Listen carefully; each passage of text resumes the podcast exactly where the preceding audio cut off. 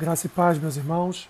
Eu sou o pastor Alessandro Machado e esse é o podcast Meditando em Provérbios. Hoje com Provérbios capítulo 8, que diz assim: A excelência da sabedoria. Não clama porventura sabedoria e o entendimento não faz ouvir a sua voz? No cimo das alturas, junto ao caminho, nas encruzilhadas das veredas, ela se coloca.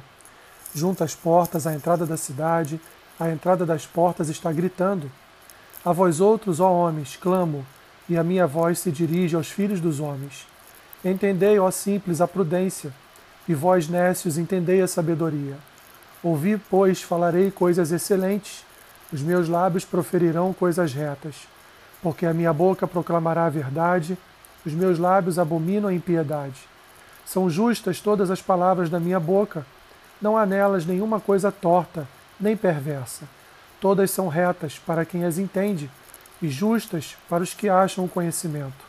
Aceitai o meu ensino, e não a prata, e o conhecimento, antes do que o ouro escolhido, porque melhor é a sabedoria do que joias, e de tudo que se deseja, nada se pode comparar com ela.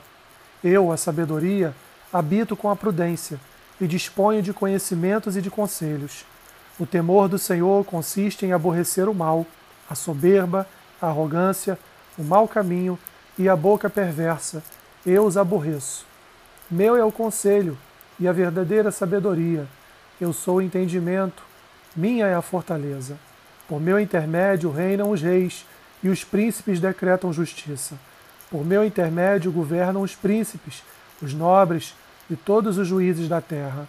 Eu amo os que me amam, os que me procuram me acham. Riquezas e honra estão comigo, bens duráveis e justiça. Melhor é o meu fruto do que o ouro, do que o ouro refinado, e o meu rendimento melhor do que a prata escolhida. Ando pelo caminho da justiça, no meio das veredas do juízo, para dotar de bens os que me amam e lhes encher os tesouros. O Senhor me possuía no início de sua obra, antes de suas obras mais antigas. Desde a eternidade fui estabelecida Desde o princípio, antes do começo da terra, antes de haver abismos, eu nasci, e antes ainda de haver fontes carregadas de águas, antes que os montes fossem firmados, antes de haver outeiros, eu nasci. Ainda que, ela, que ele não tinha feito a terra, nem as amplidões, nem sequer o princípio do pó do mundo. Quando ele preparava os céus, aí estava eu. Quando traçava o horizonte sobre a face do abismo, quando firmava as nuvens de cima, quando estabelecia os, as fontes do abismo, quando fixava ao mar o seu limite, para que as águas não traspassassem os seus limites, quando compunha os fundamentos da terra, então eu estava com ele e era seu arquiteto. Dia após dia, eu era as suas delícias, folgando perante ele em todo o tempo, regozijando-me no seu mundo habitável e achando as minhas delícias com os filhos dos homens. Agora, pois, filhos, ouve-me, porque felizes serão os que guardarem os meus caminhos. Ouve o ensino, sede sábios, e não os rejeites. Feliz o homem que me dá ouvidos, velando dia a dia as minhas portas, esperando as ombreiras da minha entrada, porque o que me acha, acha vida, e alcança a favor do Senhor. Mas o que peca contra mim, violenta a própria alma.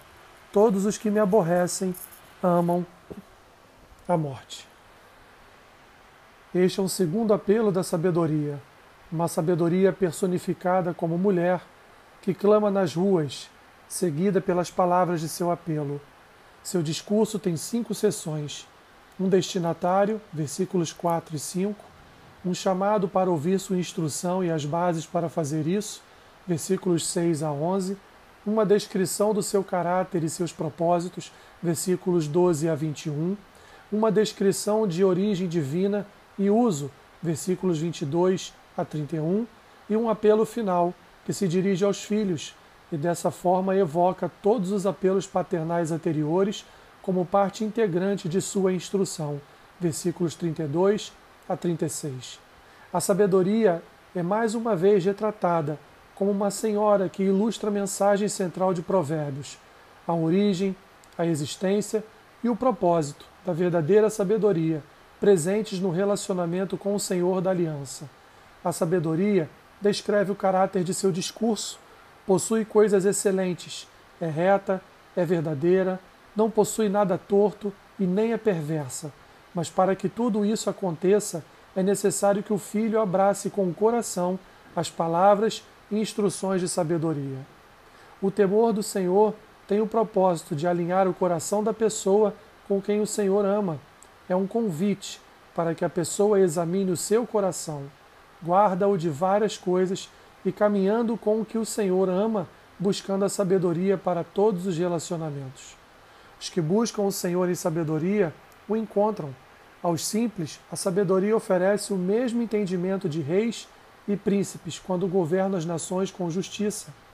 Riquezas e honra, bens duráveis e justiça, frutos mais valiosos que ouro e prata, e bens em abundância são os benefícios de adquirir a sabedoria, mas nada disso vem a ser maior do que aquilo de mais valioso que a sabedoria dá, a vida e o favor vindos do Senhor. Esta sabedoria que chama a atenção aqui é a mesma que esteve com Deus em todo o processo da criação. Essa sabedoria, agora personificada em uma mulher, foi personificada anos depois em Cristo, como uma pessoa real. Por fim, nos versículos 32 a 36, ele conclui o seu apelo à sabedoria, exaltando os benefícios da sabedoria mediante o viver fiel à aliança. A sabedoria oferece felicidade, vida e favor do Senhor. Ao contrário, os que odeiam a sabedoria amam a morte e caminham para ela na eternidade. A aplicação do provérbio. A sabedoria oferece uma vida melhor nesta terra e uma vida eterna com Deus. Que Deus te abençoe rica e abundantemente. Amém.